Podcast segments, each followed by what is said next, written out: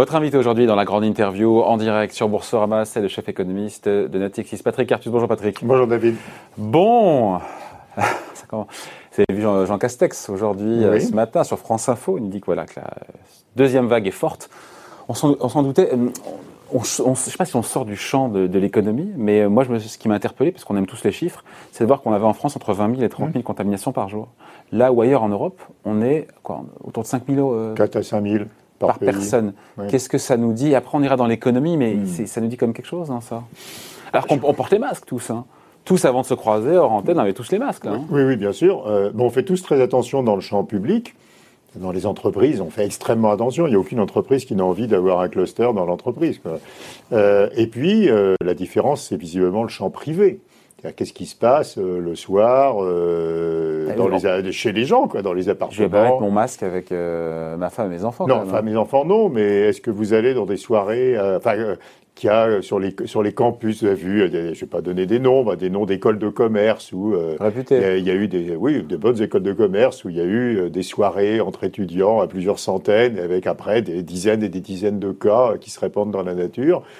Euh, mais les jeunes, ils, sont, ils sont en bonne santé, ils sont, asymptomatiques. Oui, oui, ils sont asymptomatiques et après, dort pas tous, parce qu'il y a quand même des jeunes qui sont très malades, mais, euh, mais après, euh, ils rentrent chez eux, ils vont en entreprise, ils vont au restaurant, enfin, et ça, doucement, ça se diffuse sur les gens plus âgés qui, eux, sont très malades. Donc, donc je crois que la différence, c'est pas les règles dans le champ du public. On voit qu'on a à peu près les mêmes règles que les autres pays, hein, sur le port du masque, les restaurants, etc.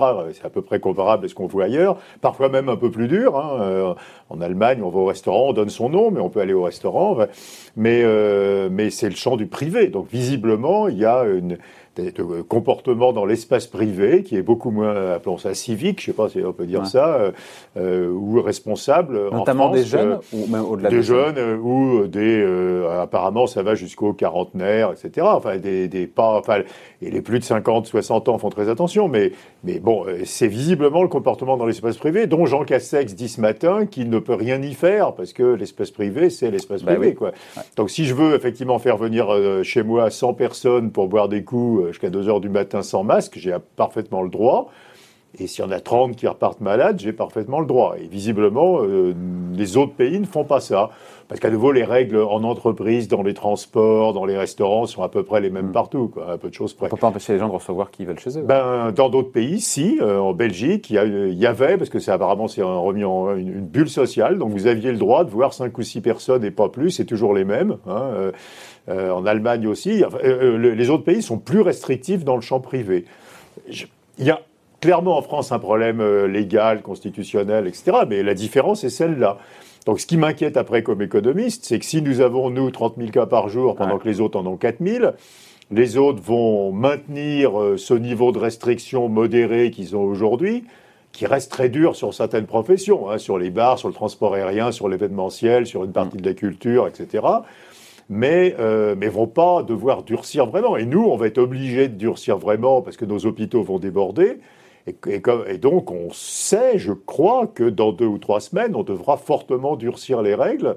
Et il a évoqué la possibilité, oui, mais il ministre d'avoir des reconfinements locaux. Oui, mais si vous reconfinez Paris, Lyon, Marseille, Bordeaux, Saint-Étienne, Toulouse et Montpellier, ça fait quand même du mal. Et, et moi, ce qui m'inquiète, alors, à nouveau comme économiste, c'est que euh, ceci, euh, ceci sort, euh, la France serait le seul pays dans cette situation, ce qui est très différent de la situation du printemps. Où tout le monde était bah, le tout le monde, en gros, on a tous perdu 10 points de PIB. Quoi. Je veux dire, les Allemands, 7,5 et nous 10, enfin sur l'année, je veux dire. Hein.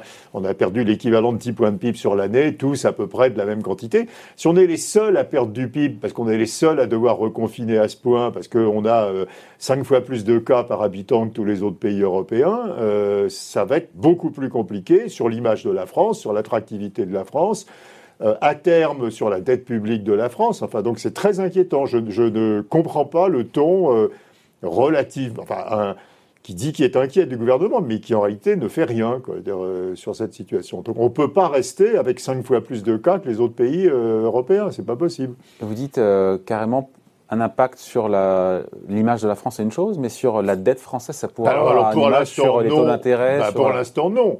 Pour l'instant, non, parce que la BCE achète tout. Donc, si vous voulez, aujourd'hui, que vous soyez la France ou le Zimbabwe, vous payez le même taux d'intérêt si vous avez l'euro. Hein.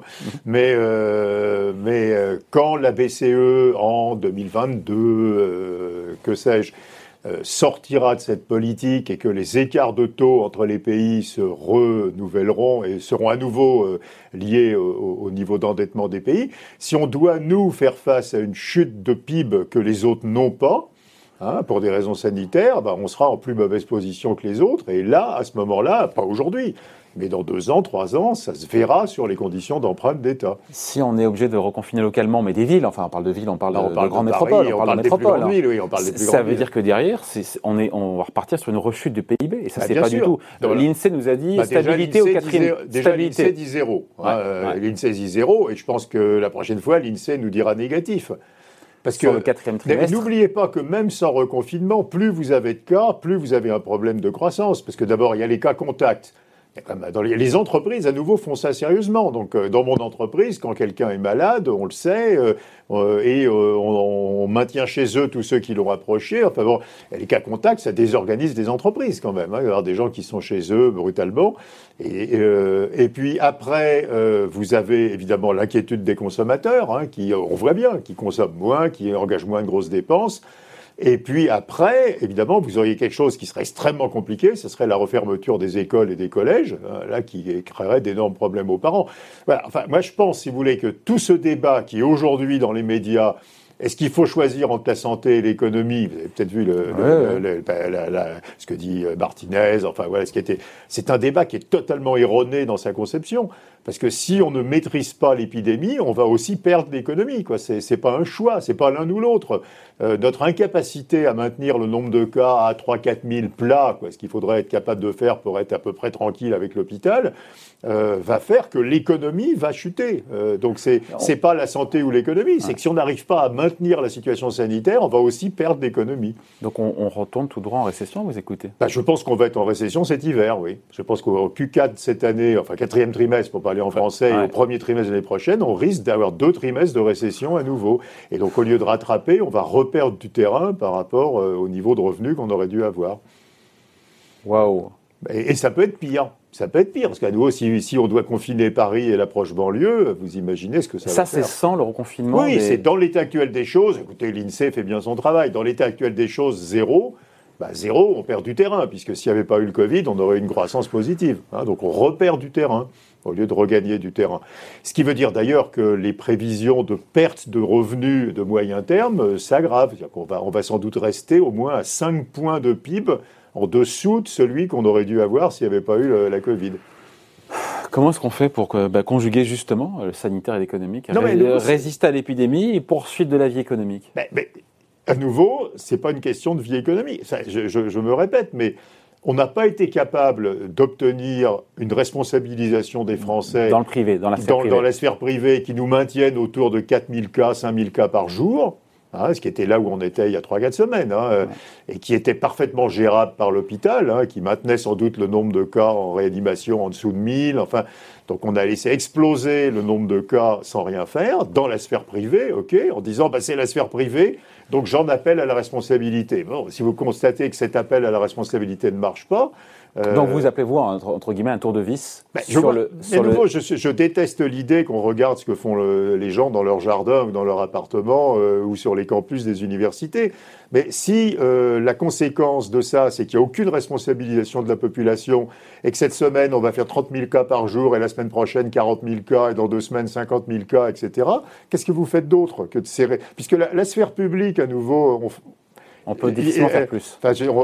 c'est sérieusement fait, quoi. Je veux dire, et à nouveau, les entreprises n'ont aucun intérêt à ne pas être sérieuses. Donc, euh, donc la sphère publique, c'est sérieusement fait. Les commerces, c'est sérieusement fait. Enfin, je fais mes courses comme tous les Français, c'est fait sérieusement, quoi. Je veux dire. Mais, mais, mais le problème, c'est la sphère privée, évidemment. C'est les grands rassemblements dans la sphère privée. Et ces grands rassemblements dans la sphère privée, moi, je pense, je, suis malheureux de dire ça, mais je pense qu'il faut les interdire. Hein. Et ce qui est terrible, c'est effectivement, si la France est seule.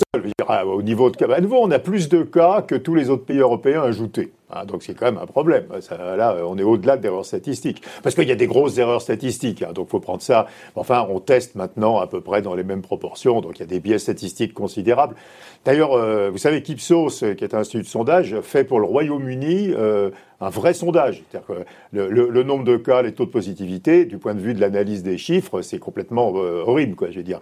Donc, il faudrait faire, faut faire un vrai sondage dans la population, tester un échantillon représentatif de la population et regarder combien il y a de cas. Donc, les Anglais se sont se donné. Et Oh, ben, y a, j'ai pas regardé récemment. Il y avait 80, 90 000 cas, je crois, la dernière fois que j'ai regardé en Angleterre, à un instant donné, quoi, de gens, de gens ayant le, ayant le Covid. Et là, vous faites un sondage dans toute la population. Hein, vous avez aussi les campagnes, euh, toutes les classes d'âge, toutes les CSP. Enfin, voilà.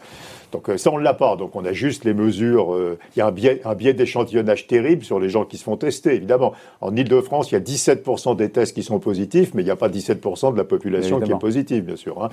Donc il faudrait le faire bien. Euh, ça serait bien d'avoir cet instrument objectif de mesure de l'épidémie. sur l'ensemble de la population. Mais cela étant, quand on compare les pays après, le biais de mesure, il est à peu près le même dans tous les pays. Donc on a vraiment, on a 5 à 6 fois plus de cas que les autres pays européens. Donc pour le sanitaire, on a compris ce qu'il faudrait mm. faire pour revenir dans la moyenne de ce qui ce qu'il y a en termes de contamination mm. euh, ailleurs, en dehors de France.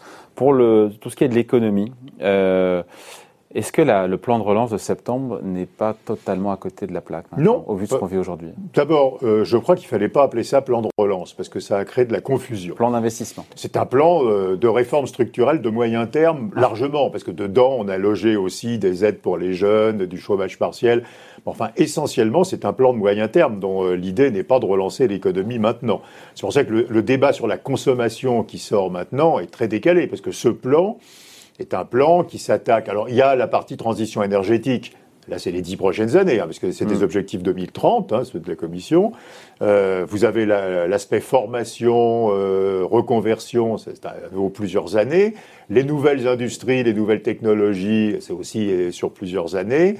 La baisse des impôts de production, j'écoutais Xavier Timbaud à l'instant, bah, je veux dire, au bout de deux ans, on a du mal à juger d'une réforme fiscale. Hein, mm. Donc euh, la baisse des impôts de production, on sera dans 4-5 ans si ça fait quelque chose, etc. Donc on a L'essentiel de ce plan est un plan structurel qui devrait avoir des effets sur la France dans 5 ans ou dans 10 ans. Donc Donc c'est pas un plan de relance. Donc euh, oui, mais avec, le trou d'air, avec le trou d'air qu'on va risquer d'avoir, ah, non mais c'est autre chose. Maintenant qu'on a on, a fait les prêts avec les garanties de l'État, on a fait, on fait le, programme de solidarité pour les, les, entreprises, les petites entreprises, jusqu'à 50 salariés en difficulté. Euh, on fait euh, le chômage partiel à 100% dans les secteurs en difficulté, etc. Donc il y a toutes sortes de choses il n'y a pas de nouvelles mesures, justement, du fait du, trou d'air qu'on va bah, vivre, bah, cette récession qui est devant nous Je pense, je, pense bah, je ne suis pas dans l'esprit de Bruno Le Maire, mais je pense qu'il y aura. C'est-à-dire que si euh, le PIB en Q4, il est à moins 2, alors qu'on pensait qu'il serait à plus beaucoup, euh, je pense qu'il y aura de nouvelles mesures d'allègement de charges, de, chômage partiel, de report d'échéances fiscales, etc. Mais ce n'est pas le plan de relance. Le plan de relance, c'est du structurel essentiellement. Et ce structurel, il est bien, parce que ce qu'il faut comprendre de cette crise, c'est qu'elle conduit toutes les entreprises à faire ce qu'on appelle la revue des coûts. La revue des coûts, ça consiste à regarder euh, comment on peut faire pour produire moins cher ou mieux. Parce que les entreprises ont tout un problème de rentabilité après cette crise. Dans la revue des coûts, quand vous êtes une multinationale, vous observez qu'en France, les salaires sont parmi les plus élevés de, l'OCDE, la pression fiscale sur les entreprises est la plus élevée de l'OCDE, la surréglementation euh, des règles euh, sanitaires, alors pas sanitaires, mais environnementales, industrielles, est la plus forte de toute l'Europe. Donc vous vous dites, la France est l'endroit où je n'ai pas envie de produire. Hein. Pourtant, dans le plan de relance, on me dit il y a de l'argent qui est là pour aider justement, à relocaliser. Heureusement. Donc la seule façon d'éviter une vague de délocalisation, qui d'ailleurs a commencé, c'est de changer l'attractivité. Donc pour changer l'attractivité, il faut former, il faut baisser les impôts, les impôts les plus stupides, les impôts de production qui taxent une entreprise qui perd de l'argent, par exemple, quand elle investit pour, euh, pour se redresser. Hein. Euh, il faut, euh, et puis il faut beaucoup de choses, effectivement, aussi sur, sur, sur l'aide aux entreprises pour investir dans de nouvelles technologies. Autre façon de présenter la même chose, avant cette crise, on avait cinq secteurs forts. Ah, on avait l'aéronautique, la pharmacie, le luxe, l'agroalimentaire et le tourisme. On a perdu le tour. Enfin, pour l'instant, on a perdu le. Enfin, perdu, j'exagère. on a mis en difficulté le tourisme, euh, l'aéronautique et le luxe. Le luxe, c'est essentiellement les Chinois quand ils voyagent, enfin, essentiellement. Et donc, il, nous reste deux secteurs Agroalimentaire. L'agroalimentaire et la pharma. On ne va pas faire vivre le pays avec deux, ni équilibrer les comptes extérieurs, regardez la tête de notre balance commerciale, avec deux secteurs forts. Donc il faut mettre de l'argent pour recréer d'autres secteurs forts à la fois dans l'intelligence artificielle, dans la batterie électrique, dans l'hydrogène, dans la capture du carbone, enfin dans l'éolien offshore. Enfin, il, faut qu'on ait d'autres secteurs forts que ces deux-là. Hein. Bon, euh, on va vivre encore euh, pendant plusieurs mois avec toutes ces incertitudes. Et là, on se dit comment est-ce qu'on fait pour rester positif, qu'on soit chef d'entreprise, qu'on soit consommateur, qu'on soit jusqu'au vaccin, qui arrivera peut-être quelque part en 2021 bah, je pense qu'il aurait fallu que le gouvernement se dise nous ne dépasserons pas 5000 cas jour. Et quand on dépasse 5000 cas jour, on sert. Hein, et on va discuter avec le Parlement, bien sûr, parce qu'il y a des mesures à nouveau qui touchent la sphère privée qui doivent passer par la loi. Hein. Mais on peut pas, on accepte, parce que si on reste à 5000 cas jour, en gros, les entreprises peuvent travailler à peu près normalement. Euh. D'autant que les Français sont plutôt en phase bah, avec ça. Les Français sont d'accord avec deux ça. Tiers, aux deux tiers, ils, accepteraient une restriction des libertés les Français sont d'accord avec pour lutter contre la pandémie. Les Français sont d'accord pour faire attention, pour avoir moins d'amis, pour euh, mettre des masques quand ils reçoivent leurs enfants. Enfin, voilà, les Français sont d'accord. On l'a pas fait, on a laissé dépasser le truc, et je crains que dans les, alors vous savez, les, les, les modèles d'épidémiologie, euh, il y en a autant que de modèles économiques, hein, et ils sont très différents les uns des autres. Enfin, il y a des différences, mais il y a un consensus croissant, j'ai l'impression, dans, les, dans, le, dans le monde des modèles épidémiologiques pour dire que là, on est, on est en train de partir, quoi, je veux dire. Hein. Donc, il aurait fallu, à partir du mois de, de juin, dire voilà, on, euh, la borne, c'est 5000 cas jour, on ne veut pas le dépasser, et si on, et si on voit qu'on va le dépasser, on sert tout de suite. On ne l'a pas fait. Et donc après, on rend les choses extrêmement compliquées. Parce que... Et puis, surtout si on sert davantage la sphère publique, alors que le problème est dans la sphère privée, quoi, ce qui évidemment euh, rendra la vie des entreprises plus difficile euh, sans améliorer la situation sanitaire. La donne change complètement. On a, on a parlé de différents scénarios possibles. D'avoir une récession sur deux trimestres, encore une fois, bah, baisse de l'activité, euh, quatrième trimestre, premier trimestre 2021, bah, c'était pas dans, pas écrit. Hein. Bah, de toute façon, nous, on hein. a écrit depuis longtemps qu'il y avait deux mondes. Hein. Il y a le monde pré et le monde post-vaccin. Ça n'empêche pas de réfléchir aujourd'hui au monde post-vaccin, puisque bien entendu, les politiques économiques qu'on met en place, le soutien à une entreprise, il doit dépendre essentiellement de ce qu'on pense de cette entreprise post-vaccin. Si vous pensez qu'elle se normalise, il faut la soutenir totalement. Si vous pensez qu'elle va rester très affaiblie, vous ne pouvez pas empêcher les licenciements. Et là, il faut travailler sur la reconversion, la formation. Donc le monde post-vaccin, il faut y réfléchir aujourd'hui. Euh, mais évidemment, on sera dans un monde très différent. Euh, tant qu'on n'a pas le vaccin ni de médicaments très efficaces, même si on a fait des progrès, euh, on est obligé de gérer les règles. Quoi. On est obligé de gérer l'économie par les règles sanitaires pour éviter d'avoir à casser à nouveau l'économie. Il nous reste quelques secondes juste, Patrick. Hmm. un mot des États-Unis sur les. il semble que les marchés désormais n'aient plus peur d'une possible victoire de Joe Biden. les hausses d'impôts à venir hmm. qui pourraient effrayer sur les entreprises, sur les plus riches, le surcroît de réglementation qui était perçu évidemment comme plutôt négatif pour, euh, pour les actions, serait compensé, apparemment les investisseurs ont changé un peu leur fusil d'épaule, mm. euh, serait compensé par une relance budgétaire massive. C'est ce qui explique aujourd'hui que les marchés n'ont plus peur d'une possible victoire de Joe Biden, même si rien n'est écrit. Bah, il y a des choses. Euh, bah, Joe Biden, enfin, on a essayé, nous, avec nos équipes de New York, de parler à l'équipe de campagne de Joe Biden. Euh, la question est très simple, en disant euh, il y a un programme, un programme de campagne qui est très clair. Hein. si ça vous intéresse, allez sur le site du programme de campagne de Joe Biden. Il est extrêmement bien fait, très détaillé. Donc on leur demande est-ce que vous allez faire ce qui est écrit dans le programme de campagne? Ils répondent pas. Euh, ou ils répondent de façon très évasive. Donc je pense que les, marchés financiers commencent à se dire qu'il ne fera pas ce qui est écrit dans son programme de campagne. Mm. Puis c'est une question de vitesse. prenez le salaire minimum. 15 dollars de l'heure dans le programme de Joe Biden. Alors on n'est pas le, fédéral aujourd'hui est à 7,25, mais c'est pour la plupart des États ont des salaires minima qui sont entre 10 et 12 dollars. Mais 15, ça fait quand même 25 euh, ou 30% de hausse du salaire minimum. Si vous augmentez de 30 de salaire minimum en une fois, vous avez 4 ou 5 d'inflation. Oui, mais ça relance l'activité, il y a plus de salaire, oui, oui, plus évidemment, oui, sauf que tout le monde se dit, et du coup, la Réserve fédérale est obligée de serrer les vis, puisqu'elle nous a dit qu'elle accepterait une inflation modérément plus élevée que l'objectif de 2%. Pendant un certain temps. Oui, donc c'est 2,7, ça va, mais pas 4. Quoi. Mais si vous étalez la hausse euh, sur 4 ans, la hausse du salaire minimum à 15 dollars, euh, vous allez juste générer un demi-point par an de supplément d'inflation et ça passe. Donc toute une question de timing. Euh, les impôts de, sur les entreprises, euh, qui normalement ils doivent remonter, ça paraît. Bon, il y a une autre question très centrale hein, pour les marchés, c'est la question des GAFA. Euh, est-ce que, est que Biden s'attaque aux GAFA, soit en les cassant, soit en les réglementant Et quand les gens y croyaient qu'ils le feraient, ça les a beaucoup inquiétés, parce que c'est quand même le moteur de, du marché américain et c'est le moteur des achats d'actions aux États-Unis par les non-résidents. Puis aujourd'hui, la conviction de marché, c'est qu'il ne touchera pas aux GAFA. Euh... Donc la conviction des marchés, c'est pour ça que mm. C'est qu'il fera pas. soit il étalera pour partie son programme, soit il ne voilà, pas. C'est que effectivement, vous le disiez, il y aura une relance, mais, mais avec les Républicains aussi, il y aura une relance budgétaire. C'est que Trump euh, a changé encore d'avis. Hein, euh, donc, il a quand même fait, Trump a quand même fait un déficit public cette année de 19% du PIB. Hein, donc euh, il est capable, les républicains sont aussi capables de faire des dépenses. Mais non, c'est pas ça le sujet. Le vrai sujet, c'est à quelle vitesse est-ce qu'on ajuste la fiscalité du capital Hein, puisque dans le programme de Biden, il y a la hausse de la taxation, des plus-values en capital, de, de, de la richesse, euh, de, de l'impôt sur les sociétés. Euh, il y a la création d'une cotisation sociale généralisée pour financer la santé. Mm. Et à quelle vitesse est-ce qu'on monte le salaire minimum? Bon, par contre, ce, que, ce sur quoi tout le monde est d'accord, c'est sur le fait que d'un point de vue de l'international, il ne sera pas plus facile que, que, que Trump sur, les, sur, la relation, ah bah, sur le commerce avec l'Europe. Ouais. Commençait à dire qu'il trouvait scandaleux que les Européens ne laissent pas rentrer les produits agricoles américains. Donc la défense des intérêts américains euh, dans le commerce, elle sera aussi virulente avec Biden qu'avec Trump. Rappelez-vous que le protectionnisme aux États-Unis, au départ, c'est les démocrates, hein, c'est pas les républicains. Hein, mm. euh, donc, euh, donc euh, Trump est assez bizarre comme républicain. Les républicains, normalement, ils sont libre-échangistes. Ouais. Donc les marchands ont raison de ne plus être effrayés. Les marchands ont raison, à mon avis, Biden. il va être très Possible. prudent. On voit bien. Et puis sa vice-présidente, euh, s'il est élu, on sait qu'elle est Harris, elle est, euh, elle est très modérée. C'est pas du tout une extrémiste. C'est une démocrate du centre, quoi. Donc, mm. euh, donc c'est un couple de démocrates. Euh, sociaux-démocrates centristes. C'est pas l'aile gauche du Parti démocrate qui vient au pouvoir. Bon.